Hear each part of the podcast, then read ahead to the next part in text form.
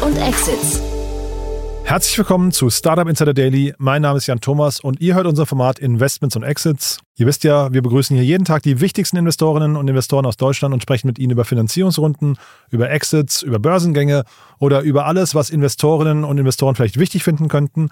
Heute bei uns zu Gast ist Daniel Wild von Mountain Alliance und Daniel hat zwei riesige Runden mitgebracht aus den USA. Zwei Runden, die vielleicht zeigen, dass das Klima sich gerade wieder aufhält oder die zumindest zeigen, dass eine bestimmte Art von Unternehmen mit bestimmten Charakteristiken weiterhin auf jeden Fall viel Geld bekommen können. Spannende Themen, das eine mehr aus dem Marketingbereich, das andere mehr aus dem Sales-Bereich, aber beide haben wahrscheinlich so ein bisschen die Klammer Produktivitätssteigerung oder Effizienzsteigerung. Aber beides auf jeden Fall sehr, sehr coole Themen. Deswegen freut euch auf ein tolles Gespräch. Hier ist jetzt Daniel Wild von Mountain Alliance. Startup Insider Daily. Investments und Exits. Sehr schön. Der Mann mit den zwei Hüten ist wieder hier. Daniel Wild von Mountain Alliance. Hallo Daniel. Ja, hi Jan, sehr gerne. Der eine Hut heißt Mountain Alliance, der andere heißt Tiburon.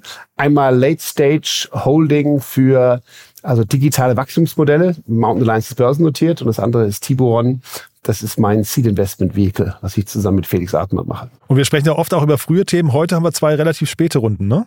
Oder zumindest große Runden vor allem. Ja, ne? große Runden und auch Firmen, die schon richtig was erreicht haben. Also das wären jetzt beides Companies, die eher typischerweise so eine Mountain Alliance äh, Portfolio Akquisition wären, wo wir sozusagen, wenn wir solche Firmen kaufen könnten als Teil eines Portfolios, das wäre der Traum für eine Mountain Alliance Akquisition. Und Überschrift vielleicht für beide heute wäre so Effizienzsteigerung oder Optimierung, kann man fast sagen. Ne? Und aber KI spielt auch so irgendwie, ich meine, KI ist wahrscheinlich jetzt überall ein Thema. Ne? Ich, wer nicht KI draufschreibt, hat sowieso verloren. Ja, richtig. Also ich glaube, wer heute KI in seinem Marketing rauslässt, der macht einen Fehler. Das machen die hier beide.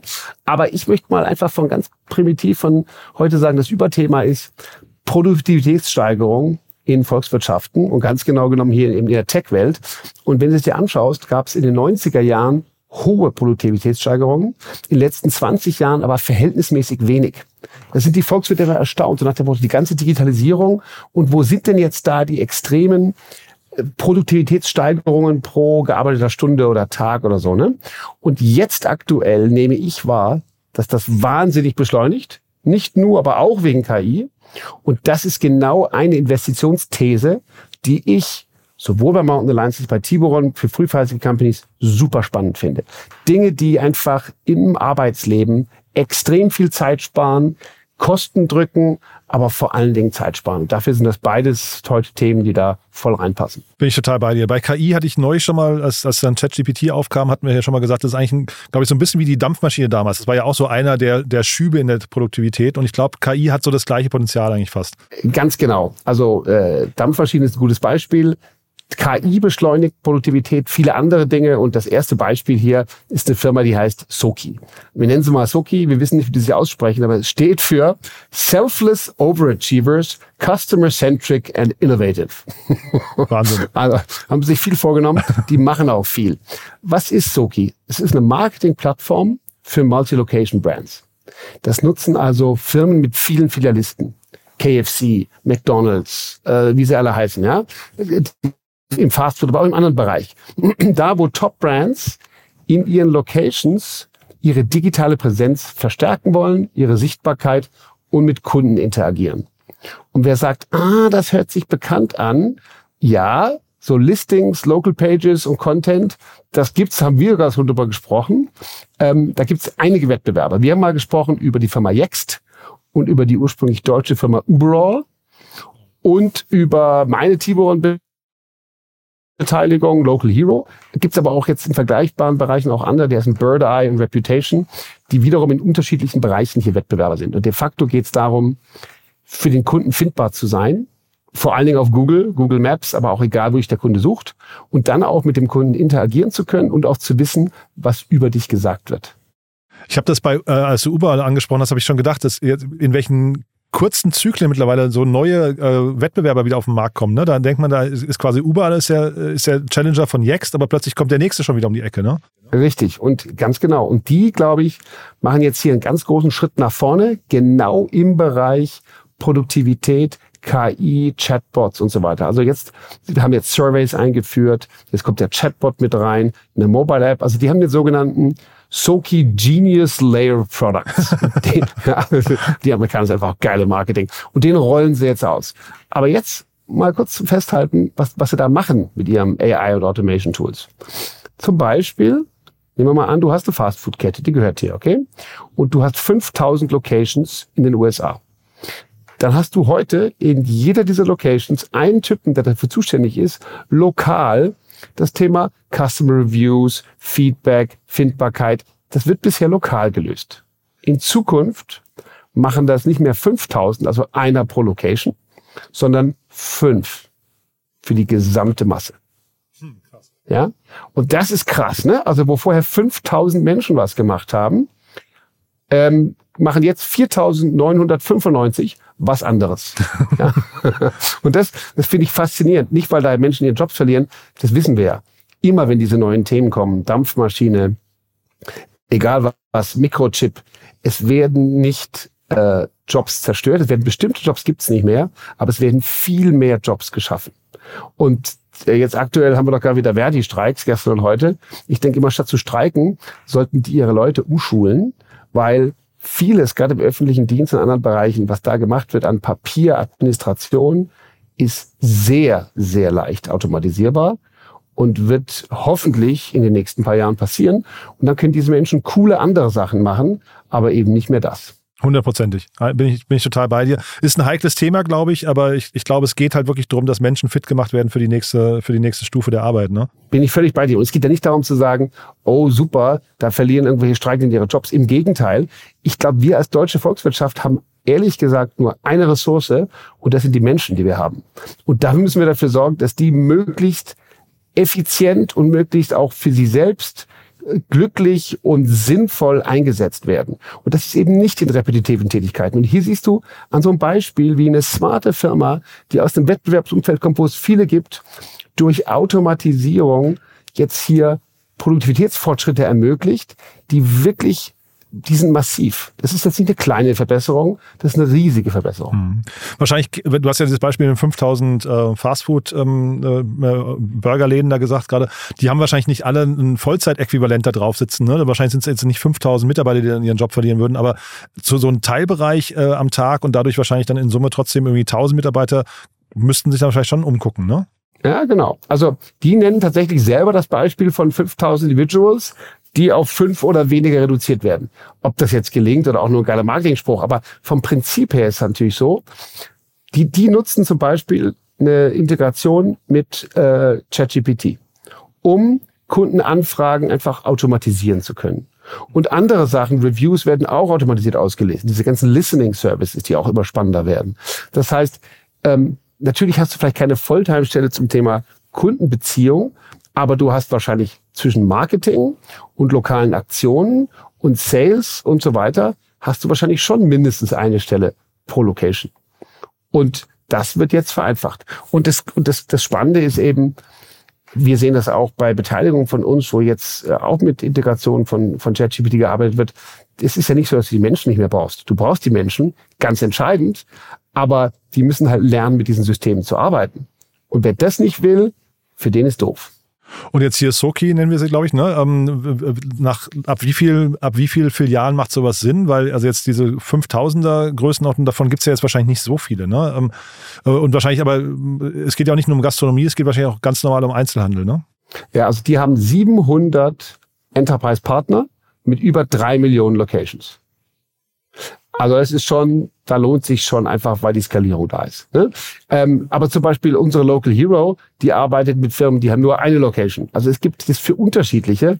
Bloß am Ende ist die Frage, wie viel du anbietest. Sogar bei diesen Systemen, ich glaube, da lohnt sich erst ab, wir sagen 50 bis 100 da wo du wirklich automatisierst über eine Menge hinweg optimieren kannst. Mega spannendes Thema, finde ich. Äh, lass uns noch kurz die Rundendimensionen äh, besprechen. Genau, also die haben in dieser Runde eins eingesammelt, insgesamt 120 Millionen Dollar, ähm, was natürlich schon eine sehr, sehr ordentliche Runde ist. Und zwar die Series D war im Januar 21 mit 80 Millionen und jetzt am 7. März ist die bekannt gegeben worden mit 120 Millionen als Venture Round mit auch ein bisschen Debt Financing aber schon signifikant. Ne? Also beim nächsten Beispiel sehen wir nochmal eine deutlichere Steigerung. Also das ist auch die Frage, wir reden ja oft darüber, wie ist das Sentiment gerade? Also gerade in den USA, glaube ich, wird es gerade wieder ziemlich schnell besser.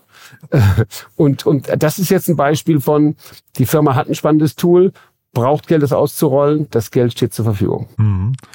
Ja, dann lass uns zum nächsten Thema gehen. Das ist ja wirklich auch spannend. Die, die Rundengrößen sind ähnlich, ne? Bleiben wir in der gleichen Dimension. Genau, die Rundengrößen sind ähnlich. Hier reden wir von Consensus. Und das ist eine Firma, die ich sofort nutzen werde für einige meiner Beteiligungen, weil was die machen, ist auch eine Produktivitätssteigerung, zum selben Thema wie eben, aber nicht im Bereich Kosten und Effizienz, sondern die automatisieren das teuerste beim B2B SaaS Verkauf, nämlich den Sales-Prozess. Also ich beteilige mich wie viele andere äh, VCs gerne an B2B SaaS-Firmen. Warum? Man hat Recurring Revenues, man hat Kunden, die zahlen können, du hast eine ziemlich spannende Kundschaft, die lange bleibt, wenn du ein gutes Produkt ablieferst. Aber an so einen DAX-Kunden oder einen größeren Mittelständler eine Software zu verkaufen, dauert neun bis 18 Monate. Ich habe noch nie gesehen, dass das schneller geht als neun Monate. Und woran liegt das? Du musst gute Sales-Leute haben, die den Kontakt aufmachen. Da gibt's die erste Information, da gibt's Technical Pre-Sales, da gibt's die Demos und so weiter. Und du sprichst unfassbar lange. Was macht Consensus?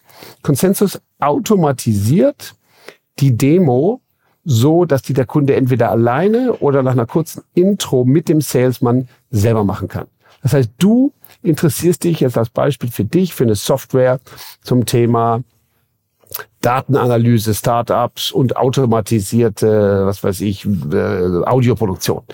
Statt zu warten, bis der richtige äh, technische Pre-Sales-Typ, die da die Intro machen kann oder die, die Demo machen kann, linkst du dich ein und kannst interaktiv sagen, das das interessiert mich und kriegst du dazu Videos gezeigt, die dir genau das zeigen, was dich bei dem Produkt interessiert. Mega spannend. Dadurch wird ein, ein B2B-Sales-Prozess zu einem Self-Serve-Sales-Prozess. Und das ist ja immer der heilige Gral. Wenn du so Software verkaufst, ist es Self-Service. Kann man es als Self-Service runterladen lassen, was dann plötzlich Economics total verändert. Und hier ähm, super spannend. Also wir sind an vier, fünf äh, B2B SaaS Companies beteiligt. Das schreibe ich denen allen. Die müssen das ausprobieren. Mhm. Ja, äh, und es ist total bestechend. Ne? Ich habe mich jetzt gefragt, warum brauchen die jetzt plötzlich so viel Geld? Weil die haben, die gibt schon relativ lange. Also beide Firmen, die eine eben war 2012 gegründet, diese sind 2013 gegründet. Die haben unglaublich lange kein Kapital aufgenommen oder also verhältnismäßig wenig Kapital aufgenommen. Und jetzt so ein Push plötzlich. Und das aber jetzt nicht in dem Halbjahr 2021, wo man es vielleicht erwartet hätte, sondern jetzt deutlich, deutlich später. Ganz genau, das habe ich ja auch gesehen. Und äh, nur zur Rundengröße, die haben ungefähr wie die anderen aufgenommen 110 Millionen Dollar. Aber hier war das eine Series C und vorher hatten die insgesamt nur 28 Millionen aufgenommen. Spannend, oder? Ja, super spannend. Also die haben 2014 angefangen mit einem kleinen Convertible, 100k. Das wäre so eine wunderbare Tiburon-Runde. dann, dann gab's eine, dann gab's, Hättest du Spaß gehabt, ne? Ja, ja. Da hätte ich echt Spaß gehabt. Ja, okay, aber da, da sieht man aber auch das Thema. Es dauert halt Zeit, ne?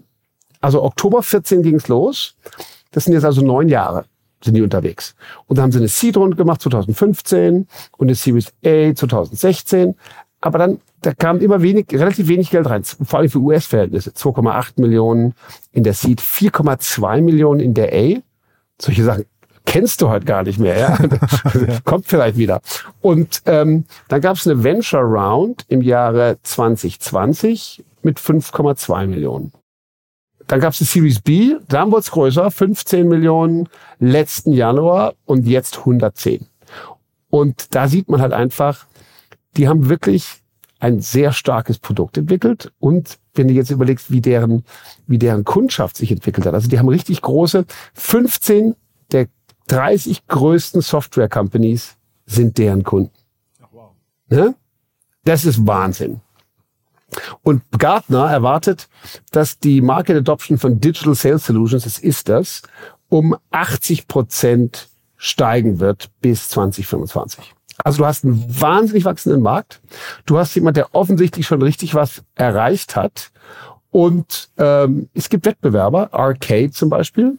Die haben so eine Chrome Extension entwickelt für Produktdemos und haben letzten September 7,5 Millionen aufgenommen. Und Demo Stack 34 Millionen letzten April. Aber das ist hier schon nochmal eine ganz andere Größenordnung. Und ich glaube, wenn du 15 der größten 30 Unternehmen hast im Softwarebereich und jetzt wechselt der Head of Sales zum nächsten Wettbewerber, was ja in den USA vor allem ständig passiert. Naja, als allererstes nimmt er das Tool mit und sagt, jetzt geht's hier weiter. Also ich glaube, dass das sich sehr, sehr schnell durchsetzen wird. Ich würde sagen. Aber das heißt, die wollen jetzt internationalisieren, würdest du sagen? Das auch, das auch, aber vor allen Dingen, die werden den Markt jetzt durchdringen. Ich glaube, dass die diesen Markt gewonnen haben. Ich glaube, dass da die anderen Wettbewerber, die haben auch keine groß so starken, die, die ich eben genannt habe, sind deutlich kleiner. Und wenn du jetzt mal drüber nachdenkst, ist total logisch. Warum sollst du nicht ähm, für jemand, der sich für ein Produkt interessiert, je nach Feature den interaktiv bedienen mit einer Software Suite, um diese Software zu verkaufen? Und die haben das anscheinend jetzt so gut gemacht und schon so eine Kundendurchdringung, wie gesagt, 15 aus den größten 30, dass ich glaube, die einfach wahrgenommen werden als der Winner in dem Space. Und dieser Space ist auch dann nicht nur amerikanisch, sondern der ist halt international. Ich meine, wenn du halt damit lernst, wie du von mir aus Salesforce oder keine Ahnung, das, äh, eines Tages denkbar, dass eine SAP zum Teil automatisiert erklärt wird. Also finde ich super. Finde ich ein super Business und äh, Chapeau.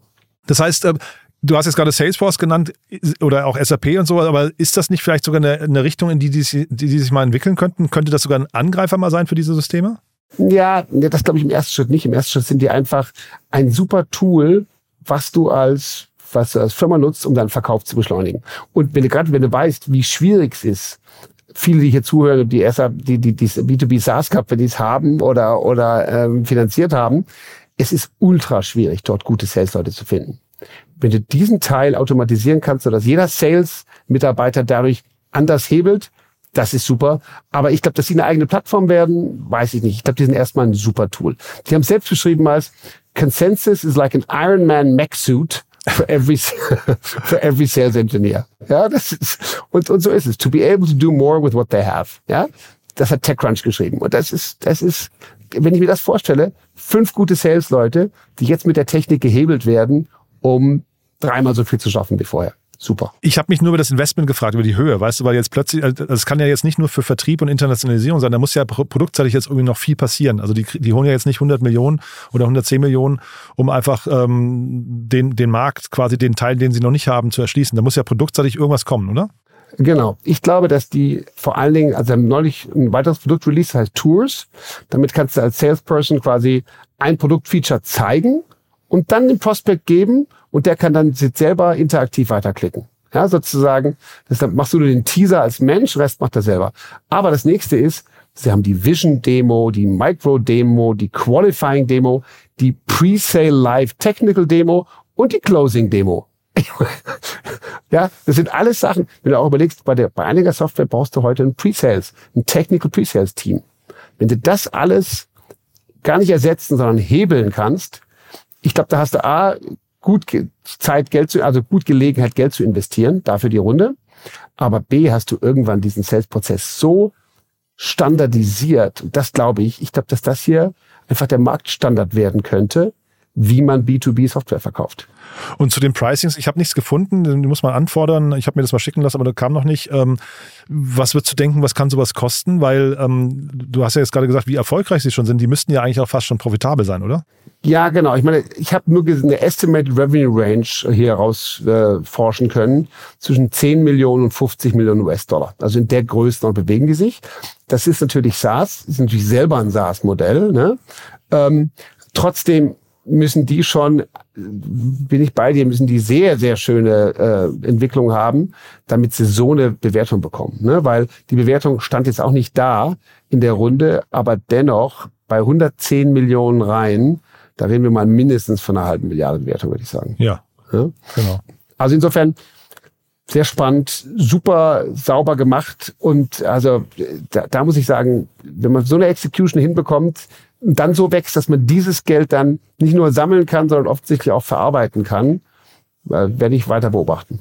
Und spannend, wie gesagt, was du in beiden Fällen sagst, ist, es braucht manchmal wirklich Zeit. Ne? Das ist äh, wirklich spannend zu sehen, dass die beiden Unternehmen irgendwie zehn Jahre gebraucht haben, um an diesen Punkt zu kommen. Ganz genau. Und das ist, das ist, glaube ich, glaube ich, mein Learning nach 21 Jahren als, als Seed-Investor. Geduld braucht man. Ja? Und man darf vor allen Dingen Firmen auch nicht aufgeben. Manche kommen wieder, wo man es nicht gedacht hätte. Und, und das ist natürlich jetzt ein Wahnsinnserfolg. Aber ich bin sicher, diese Firma hatte auch Phasen äh, mit einer Series A von 4,2 Millionen. Da haben die sich gefragt, was sie falsch gemacht haben. Und dann nochmal zum Schluss die Brücke zu dir als Seed-Investor, weil du es gerade ansprichst. Wer darf sich bei dir melden? Aber gerne alle, die im Bereich Produktivität, aber auch grundsätzlich im Bereich ähm, Digital, Software-Businesses ihre erste Firma gegründet haben und die die erste Traction haben. Wir sind als Tiburon gern das erste institutionelle Geld in einer, in einer Firma drin. Das heißt, Friends and Family haben vielleicht investiert, aber dann, so mal Pre-Seed heißt das heute, da, da sind wir die Richtigen. Super. Daniel, hat großen Spaß gemacht wie immer. Waren tolle Themen. Äh, ich freue mich aufs nächste Mal. Mir auch, Jan. Bis bald. Bis dann. Ciao. Ciao. Startup Insider Daily, Investments und Exits. Der tägliche Dialog mit Experten aus der VC-Szene. Ja, das war Daniel Wild von Mountain Alliance und das war Investments und Exits für heute und auch für diese Woche. Ich hoffe, es hat euch Spaß gemacht. Ich fand es coole Themen, muss ich sagen. Und wir werden uns hier auf jeden Fall Konsensus mal anschauen. Können dann vielleicht auch demnächst mal darüber berichten, wie, wie unsere Erfahrungen damit sind. Ja, auf jeden Fall vielen Dank, Daniel. Vielen Dank an euch fürs Zuhören. Wenn es euch gefallen hat, wie immer, die bitte empfehlt uns gerne weiter, beziehungsweise empfehlt diese Folge gerne weiter an Menschen, die sich mit diesen Themen gerne auseinandersetzen möchten. Dafür schon mal vielen Dank an euch und ansonsten euch einen wunderschönen Tag. Nachher noch bei uns im Programm Niklas Storz. Er ist der Gründer von Tidally. Da geht es um das Thema Finanzen bzw. Finanzmanagement, Liquiditätsmanagement vor allem. Ein sehr essentielles Thema für jedes Unternehmen. Und dann, wie immer am Freitag, To Infinity and Beyond. Ihr kennt unseren Podcast rund um die Wirtschaftswelt von morgen mit allen Themen rund um Krypto, Blockchain, NFTs, DeFi, Web 3.0, Metaverse und so weiter und so fort. Unser Wochenrückblick mit unserer Stammbesetzung. Kerstin K. Eismann, Romina Bungert und Daniel Höpfner. Deswegen reinschalten lohnt sich. Ich freue mich, wenn wir es wieder hören. Falls nicht, dann euch schon mal ein wunderschönes Wochenende. Morgen noch ein ganz besonderes Schmankerl, zumindest aus meiner Sicht. Da möchte ich aber jetzt nicht zu viel verraten. Deswegen morgen mal reinzuschalten, ist vielleicht auch noch eine ganz gute Idee. Bis dahin, euch eine gute Zeit und ja, alles Gute. Ciao, ciao.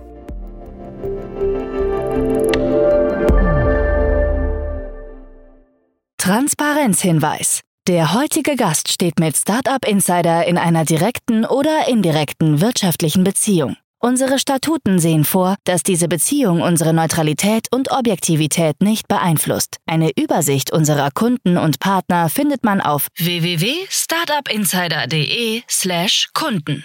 Eine Übersicht unserer Gesellschafter findet man auf www.startupinsider.de/gesellschafter.